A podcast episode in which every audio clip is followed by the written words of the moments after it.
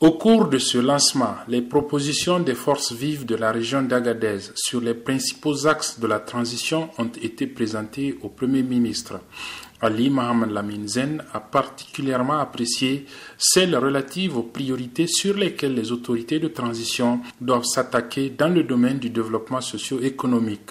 Là-dessus, les populations de la principale région minière du Niger ont notamment proposé une rapide mise en valeur des richesses. J'ai bien retenu que c'est des propositions que vous faites pour qu'on diversifie et qu'on mette en valeur l'essentiel de nos richesses. C'est de cela qu'il s'agit. Nous sommes en train de regarder tous les accords, tous les accords que vous pouvez imaginer.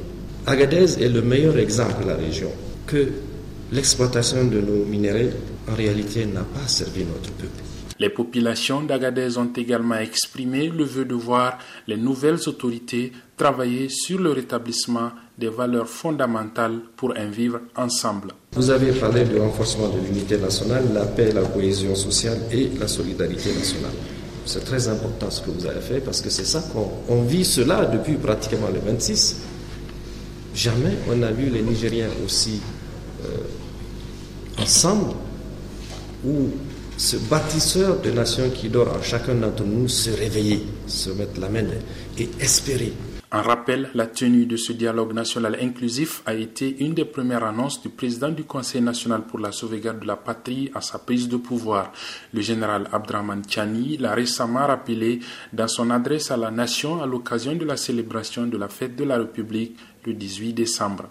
Il proposera des réformes nécessaires pour le futur avec une feuille de route pour la transition et un programme stratégique d'action pour la refondation de l'État. Ces assises seront bientôt convoquées.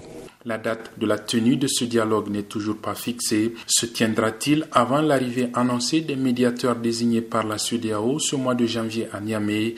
Rien n'est sûr et même si le président du Conseil national pour la sauvegarde de la patrie a indiqué que la durée de la transition ne saurait dépasser trois ans, les termes de référence de la tenue des concertations régionales précisent qu'entre autres, ce sera aux participants au dialogue national inclusif de déterminer la dite durée. Abdul Razak Idrissa à Niamey pour VOA Afrique.